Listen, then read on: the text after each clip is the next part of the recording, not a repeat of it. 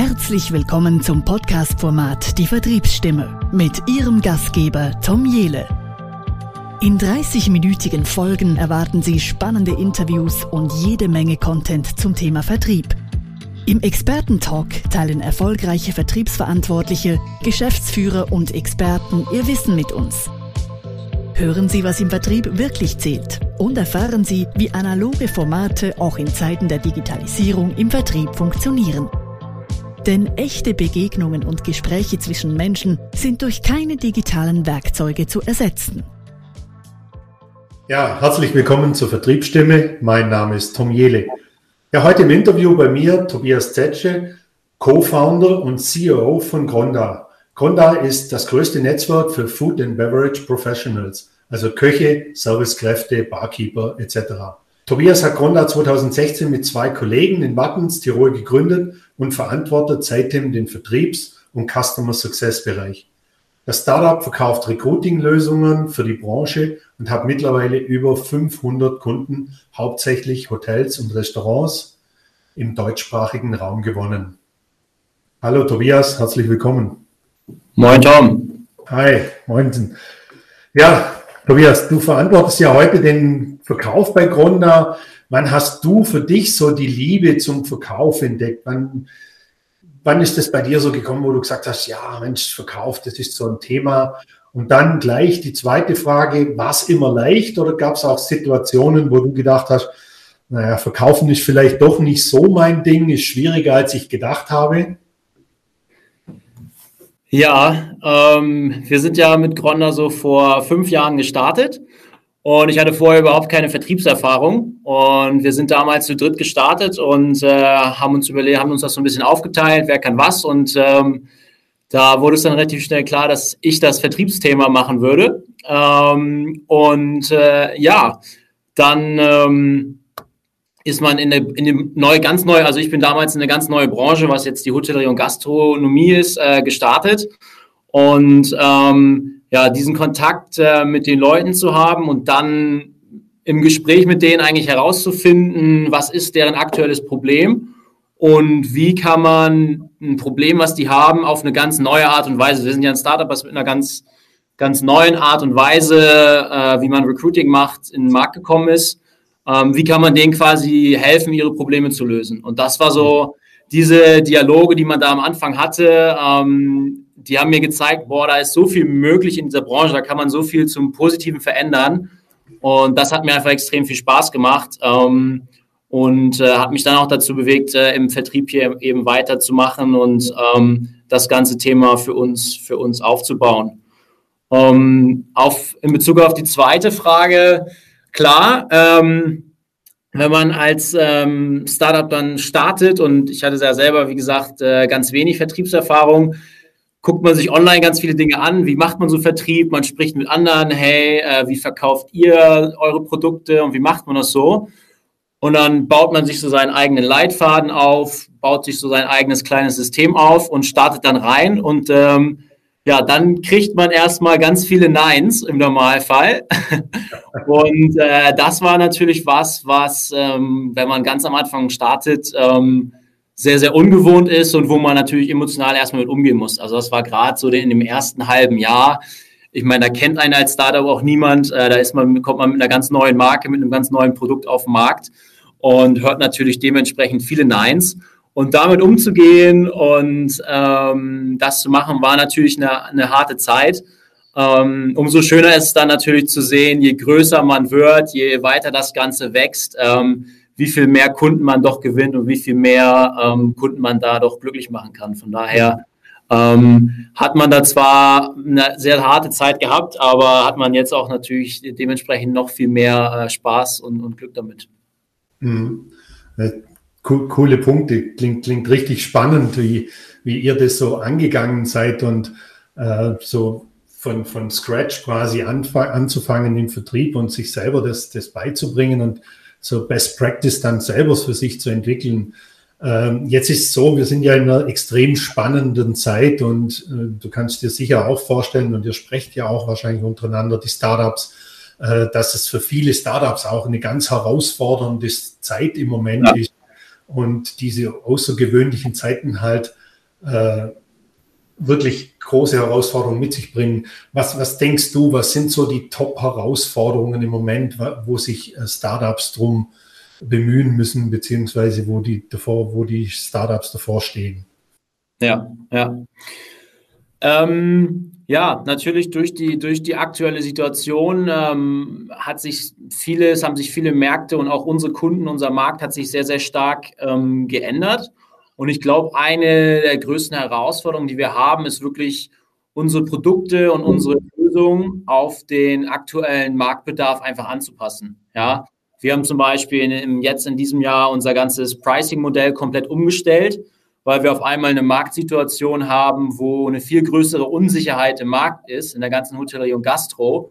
Und dementsprechend konnten wir nicht mehr mit so einem Subscription-Modell, was wir hatten, ähm, weitermachen, sondern haben unser ganzes Pricing-System eigentlich umgestellt. Und ich glaube, da ist so eine der größten Herausforderungen für, für alle Startups, dass man wirklich schaut, ähm, wie passe ich mein aktuelles oder passt mein aktuelles Businessmodell, mein aktuelles Pricing-Modell, passt das noch äh, zu dem, wie sich der Markt jetzt äh, seit Corona ähm, verändert hat? Ja, und passt das noch zur aktuellen Marktentwicklung? Ich glaube, ähm, das ist eine der großen Herausforderungen, die man gerade für sich stellen muss äh, oder für sich sehen muss, ob das noch zusammenpasst.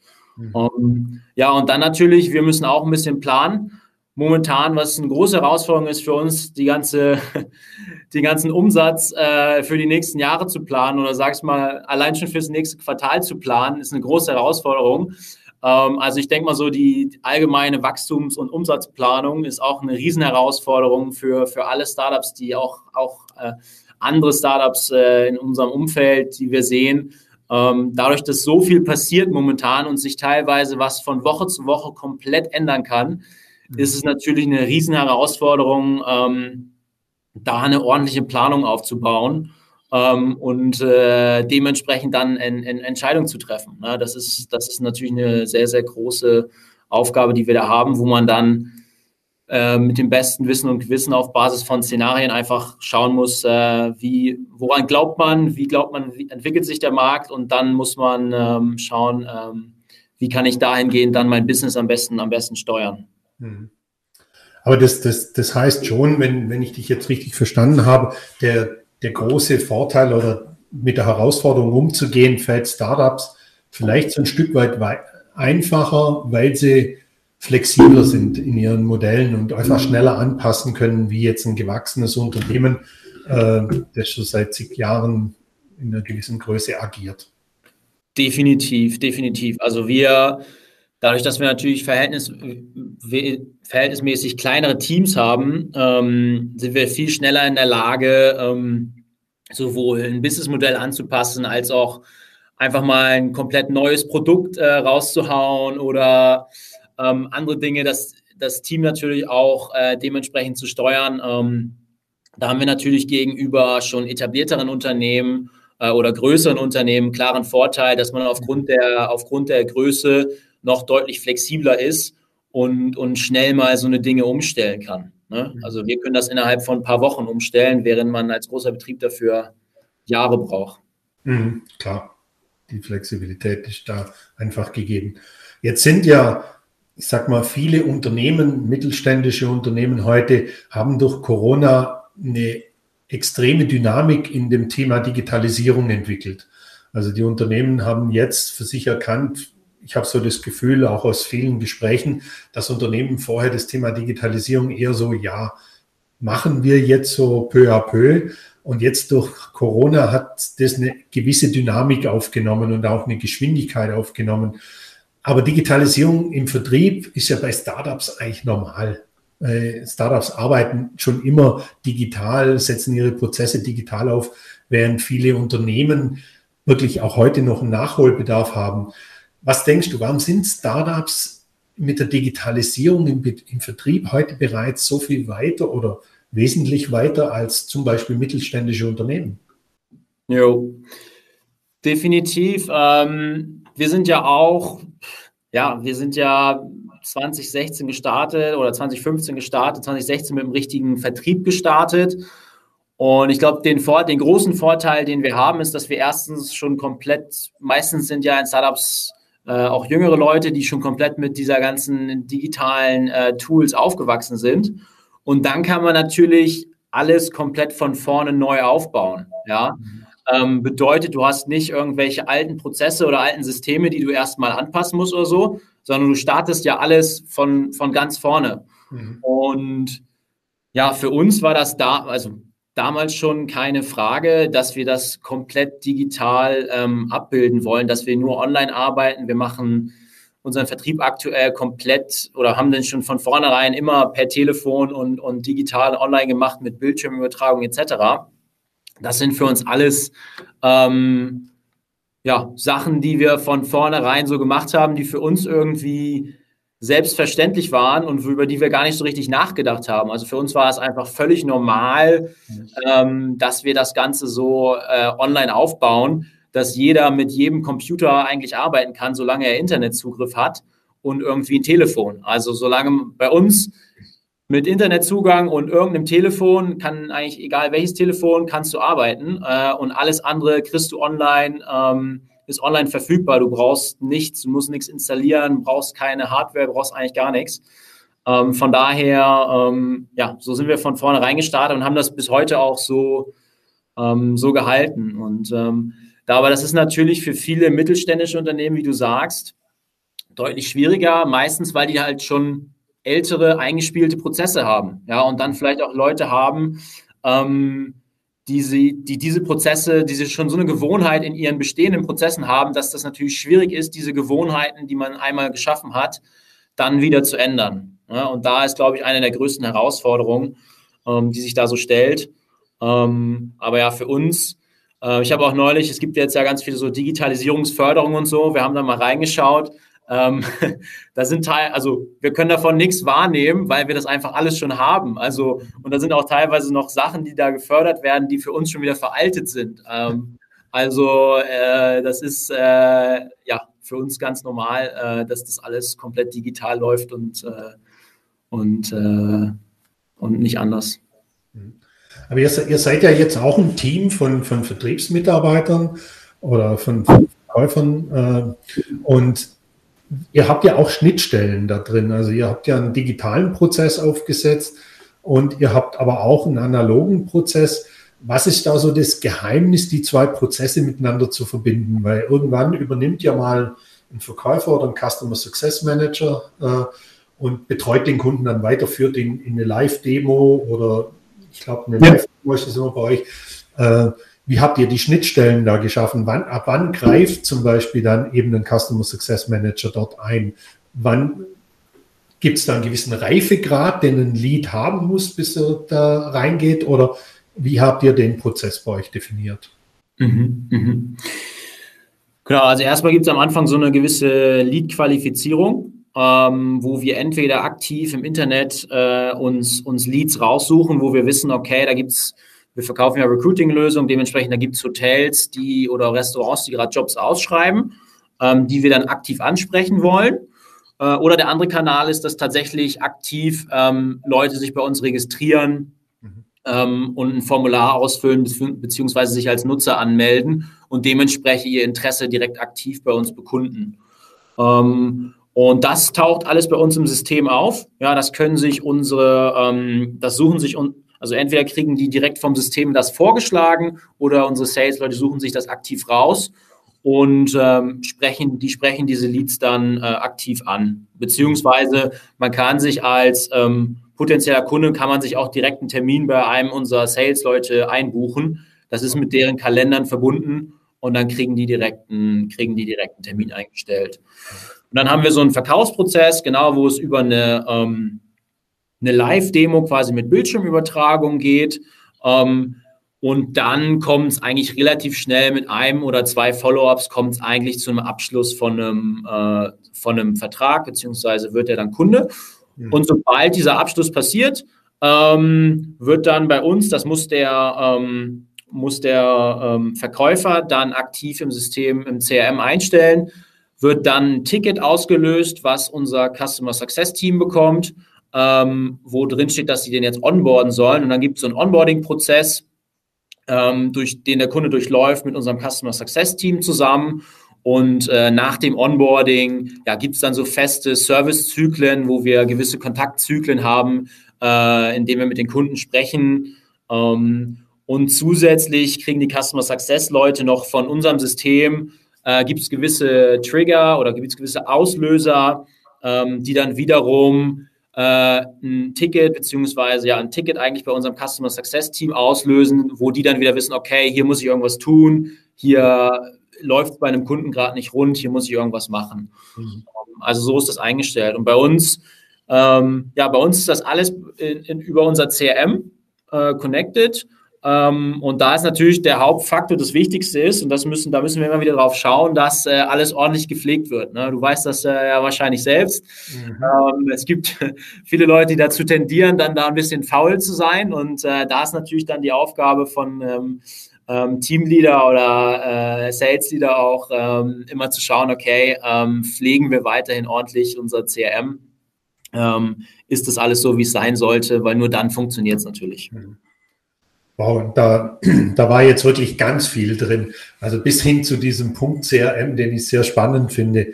Äh, den möchte ich jetzt auch direkt gerade mal aufgreifen, weil das passiert Gerne. ganz oft, wenn ich mit Unternehmen spreche, äh, dass, dass, dass es heißt, ja, wir haben ein CRM, wir haben toll, wir haben das, meistens sind es CRM, die noch riesen viel Geld kosten dazu. Und genau das passiert ganz oft, dass es dann irgendwelche Systeme sind, wo Opportunities fünfmal erfasst werden, ob äh, Leads dreimal erfasst werden und nicht richtig gepflegt werden. Das heißt, ihr habt auch einen klaren Prozess, wie ihr euer System pflegt, wie ihr euer CRM pflegt. Genau. Ähm, also wir haben da klare Prozesse, wie unser CRM zu pflegen ist. Ähm, und haben für jeden im, im Sales gibt es eben Leitfäden, die man sich online abrufen kann, wo man genau, wo alles genau dokumentiert ist, wie so eine wie ein Kontakt auszusehen hat, wie ein Unternehmen auszusehen hat im CRM, wie ein Deal oder eine Opportunity auszusehen hat. Ähm, also da gibt es alles Aufzeichnung und dann auch, in welchem Schritt man welche Sachen ausfüllt. Und mittlerweile, ich meine, unser CRM fragt dann, je nachdem, wenn man da so einen Schritt weitergeht in seinem Prozess, ähm, ist es teilweise eben auch so, dass das CRM dann direkt, da kommt so ein Pop-up und da wird dann direkt der Salesman nach einer Eingabe ähm, gefragt, und muss das dann ausfüllen, damit dann natürlich möglichst wenig schiefgehen kann. Dann können wir uns gleichzeitig noch im CRM natürlich Reports, kann ich mir Reports ziehen, um dann zu schauen, läuft da alles glatt, ja, ähm, und, man kann sich dann immer wieder, wenn irgendwo Fehler passieren oder so, kann ich mir immer wieder Reports rausziehen und zu schauen, ist da noch irgendwo was offen, ähm, muss ich da irgendjemanden äh, auf die Füße treten, dass er noch irgendwas ordentlich nachpflegt, äh, etc. Mhm. Ja. Wow, cool. Cool. Das, das ist wirklich eine tolle Geschichte. Und ich, ich stelle so fest jetzt im Interview, ihr arbeitet ganz viel mit Skripten, mit beschriebenen Prozessen, mit Plänen, äh, damit der, der Sales-Prozess auch sauber durchläuft. Das finde ich jetzt persönlich jetzt ganz, ganz toll, dass das so strukturiert da abläuft, weil manchmal, wenn man so Startup den Gedanken hat, denkt man immer, es sind viele kreative junge Menschen, die irgendwie halt Vertrieb machen, aber ich sehe, bei euch ist das alles sehr, sehr strukturiert aufgebaut und das finde ich jetzt wirklich richtig schön.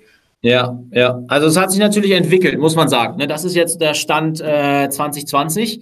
Das ist nicht der Stand äh, 2016. Und ich glaube, das muss man auch sehen. Ist ja auch immer eine große Herausforderung, wie fängt man an, mit was für einem Team und so. Und ähm, am Anfang braucht man Sales-Leute, oder wir hatten eigentlich ähm, weder ich noch unser erster Vertriebsmitarbeiter hatten wirklich Vertriebserfahrung, äh, sondern wir hatten einfach Lust, äh, Lust, das Thema anzugehen und da was zu lernen. Und das gab es am Anfang natürlich alles nicht, sondern das haben wir alles selber entworfen. Wir haben am Anfang ganz, ganz viel ausprobiert. Und das erste Jahr muss einem, glaube ich, bewusst sein, da lernt man erstmal seine Branche kennen, da lernt man erstmal seine Kunden kennen. Ähm, und da muss man einfach erstmal ein ehrliches Interesse an den, an den potenziellen Kunden haben. Mhm. Und wenn man das hat, dann kann man ganz, ganz viel lernen. Und dann natürlich, wenn man dann irgendwann größer wird und jetzt, wie wir es ist, wenn man ein Team von vielleicht äh, zehn Leuten im Vertrieb hat, dann brauchst du natürlich irgendwann Prozesse, dann brauchst du diese, dann brauchst du diese Schnittstellenübergaben und je mehr du es natürlich entwickelst, dann entwickelst du so nach und nach ähm, deine Leitfäden für die einzelnen Gespräche, entwickelst deine Einwandbehandlungsleitfäden und äh, entwickelst so ein ganzes Playbook eben für den Vertrieb, ähm, das dann dieser Erfolg, den vielleicht deine ersten Vertriebsmitarbeiter haben, dass der einfach reproduzierbar wird. Ne? Und das entwickelt sich aber natürlich erst über die Zeit und, und entwickelt sich auch stetig weiter. Also wir entwickeln das regelmäßig weiter und ähm, müssen das natürlich auch ganz klar immer der aktuellen Situation und Marktlage anpassen. Ja, ganz klar. Aber wenn, wenn du es jetzt so mal zusammenfassen würdest, was, was können mittelständische Unternehmen denn heute von, von Startups lernen? Mhm. Ja, ähm, ich glaube einmal, dass einfach schon dieses generelle Denken, dass man ganz viele Dinge ähm, digital machen kann. Das ist mhm. nicht immer vor-Ort-Gespräche oder ich meine, das zeigt jetzt ja auch die aktuelle Situation, wo eh viel mehr digital gemacht wird, ähm, dass ganz viel digital einfach möglich ist. Wenn man mit diesem Mindset schon mal rangeht, eigentlich kann ich alles digital machen, dann hat man schon mal ganz viel gewonnen, wenn man diesen, diesen Gedankenwechsel schon mal schafft. Und dann, wenn man dieses Mindset, glaube ich, hat, dann kann man Lösungen finden. Es gibt mittlerweile so viele Tools, ähm, die da draußen sind. Ähm, und ich, äh, ich bin ein großer Freund davon. Ich lasse mir immer, ich schaue mir immer alle möglichen Demos auch an von ähm, Tools, die es so für den Sales und Marketing und Customer Success Bereich gibt. Und ich glaube, wenn man da ein bisschen Interesse hat und ein bisschen offen ist, dann äh, kann man sich da ganz viel Interessantes schauen und muss sich dann natürlich seinen eigenen, ähm, seinen eigenen Stack, seinen eigenen Technologie-Stack, also seinen eigenen Mix an mhm. Software und Tools ähm, für sich herausfinden und natürlich auch für die Unternehmenssituation und die Mitarbeiter, die man hat, das, das Beste finden. Ähm, aber es gibt heutzutage so viele sehr nutzerfreundliche Tools. Ich glaube, das ist super wichtig, dass der ganze Prozess und die ganzen Tools, die man nutzt, dass die einerseits gut miteinander integriert sind und dass die halt einfach zu nutzen sind. Also es muss für den Nutzer ja. angenehm sein, das zu, das zu bedienen. Und da gibt es ganz viele von den neuen Tools, die das super abbilden.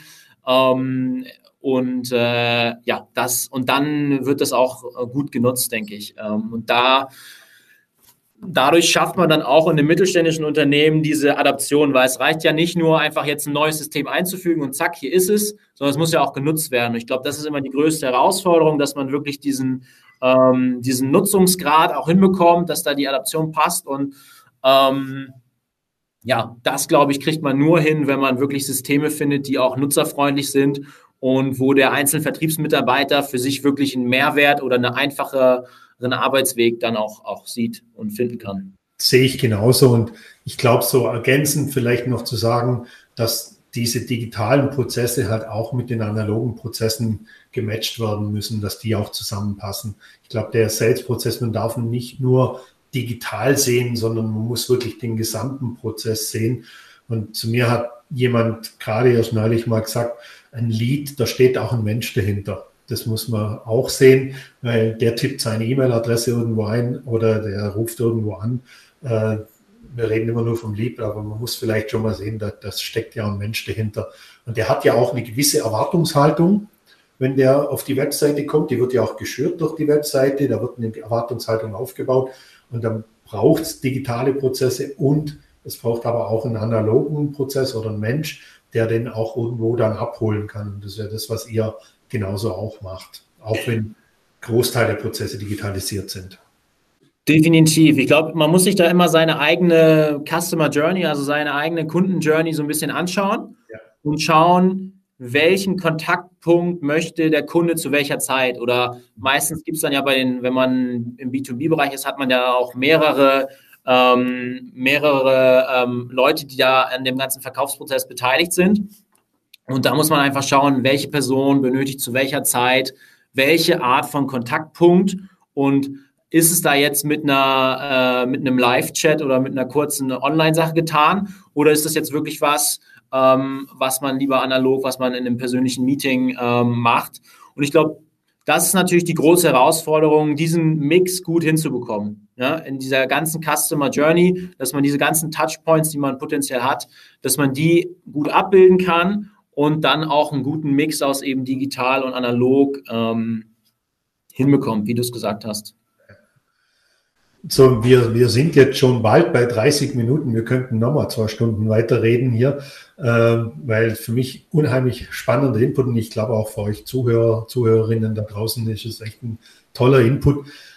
Äh, ich habe nur zwei Abschlussfragen an dich, äh, Tobias. Und die eine ist, wenn du jetzt ein neues Projekt, Projekt startest, was tust du bewusst, um die Weichen auf Erfolg zu stellen in so einem Projekt?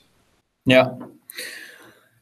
Ganz am Anfang würde ich mir wirklich erstmal, sagen wir mal 50 oder jedenfalls eine solide Anzahl an potenziellen Kunden ähm, raussuchen oder mir erstmal, erstmal Gedanken machen, wer ist, wer ist mein potenzieller Kunde mhm. und dann wirklich sehr, sehr früh ähm, anfangen, mit denen zu sprechen, wirklich von denen zu lernen, wo liegen deren Probleme genau. Man hat ja, ich meine, normalerweise, wenn man eine Idee startet, hat man, hat man eine grundsätzliche Idee, wo das Problem ist oder was, was die eigene Lösung bringen soll.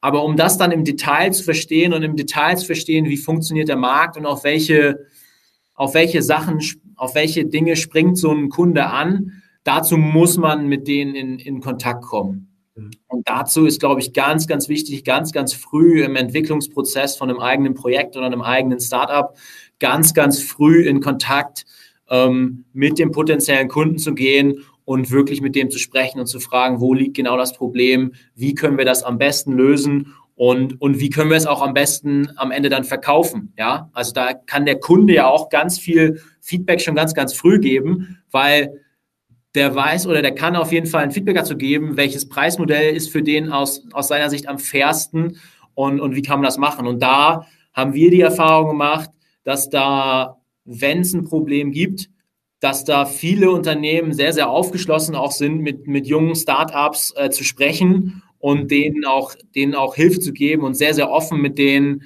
dieses Feedback zu, zu gestalten. Ich glaube, das ist super wichtig, dass man das ganz am Anfang, wenn man ein Projekt startet, ähm, sehr, sehr viel macht, um, um da einfach frühzeitig in die richtige Richtung sein Produkt und sein ganzes Angebot zu entwickeln. Ja, auch ein super spannender Input, weil ich glaube, das ist auch abseits von den Startups ist immer wichtig, die Herausforderungen vom Kunden zu verstehen. Wo sind die denn? Weil selbst wenn ich ein neues Produkt oder einen neuen Vertriebsweg gehen will, über eine neue Ansprache von Kunden, wie auch immer, ob das jetzt digital oder analog läuft, ich muss verstehen, was sind die Herausforderungen Kunden. Aber was du vorher auch schon gesagt hast, ich muss erst mal wissen, was ist denn überhaupt mein Zielkunde, den ich mit meinem Produkt finden will oder den ich mein Produkt anbieten möchte. Und dann kann ich darauf weiterentwickeln. Wenn wir jetzt, wenn du jetzt nochmal zurückdenkst äh, in deinem noch kurzen Berufsleben, äh, was war denn dein bisher schönster Tag in deinem Berufsleben? Oh, mein schönster Tag, oh, ich glaube, einer, wenn es jetzt zum Beispiel auf, auf Vertrieb bezogen ist, ist, glaube ich, der, der schönste Tag, wo hier unser erster Vertriebsmitarbeiter seinen ersten Deal geclosed hat, weil da so ein Tag war, wo ich merkte, okay, nicht nur ich selber kann das verkaufen, sondern auch andere können das auch verkaufen. Und das war mega cool, ähm, weil das so das erste Mal war, wo man natürlich selber jemand anderen das beigebracht hat, wie verkauft man das. Ähm, und in dem Fall hatte der auch wenig, wenig Vertriebserfahrung. Und da so sehen zu können, dass man auch nicht nur sich selbst, sondern auch dann andere dazu befähigen kann, ähm, Dinge zu verkaufen. Ähm, das hat ganz, ganz viel Spaß gemacht. Um, ähm, und dann natürlich auch hast du natürlich gewisse Meilensteine, so 100.000 mhm. Euro Umsatz zu knacken. Das sind so, das sind so natürlich so Meilensteine, die einen auch glücklich machen. Aber ich glaube, dieser Moment, wo das erste Mal jemand anderes auch, der dann in meinem Team war, Grondats erfolgreich verkauft hat und einen Deal reingeholt hat, ähm, das war ein ganz, ganz toller Moment im Hinblick auf den Vertrieb, ähm, der, der da sicher in Erinnerung bleibt. Vielen Dank, dass du das Community geteilt hast diesen, diesen tollen Moment. Ähm, ja, ich möchte langsam zum Ende kommen und äh, Tobias, wenn irgendjemand eine Frage oder irgendwas hat oder vielleicht ein Gastronomiebetrieb oder ein Hotelbetrieb mehr über euch wissen möchte, äh, wie können wir dich erreichen? Soll ich deine Kontaktdaten direkt in den Show Notes verlinken? Dann können die Menschen direkt auf dich zukommen oder? Genau, schreib gerne meine E-Mail, Kontaktdaten in die Show Notes rein. Ähm, gerne auch auf LinkedIn sonst, äh, kann alles in die Show Notes rein. Ähm, gerne, gerne kontaktieren. Dann findet ihr dann alles in den Show Notes zum Tobias und zu Gronda und genau hier unten in den Show Notes, die es jetzt noch nicht gibt. Äh, und ja, mir bleibt nur vielen Dank für deine Zeit, Tobias. Und äh, mich hat es Mir hat super viel Spaß gemacht und ich hoffe dir auch und würde mich freuen, wenn wir vielleicht irgendwann mal eine zweite Folge drehen können. Danke, danke. Hat mich gefreut. Gerne wieder. Also danke nach Innsbruck. Ciao, ciao.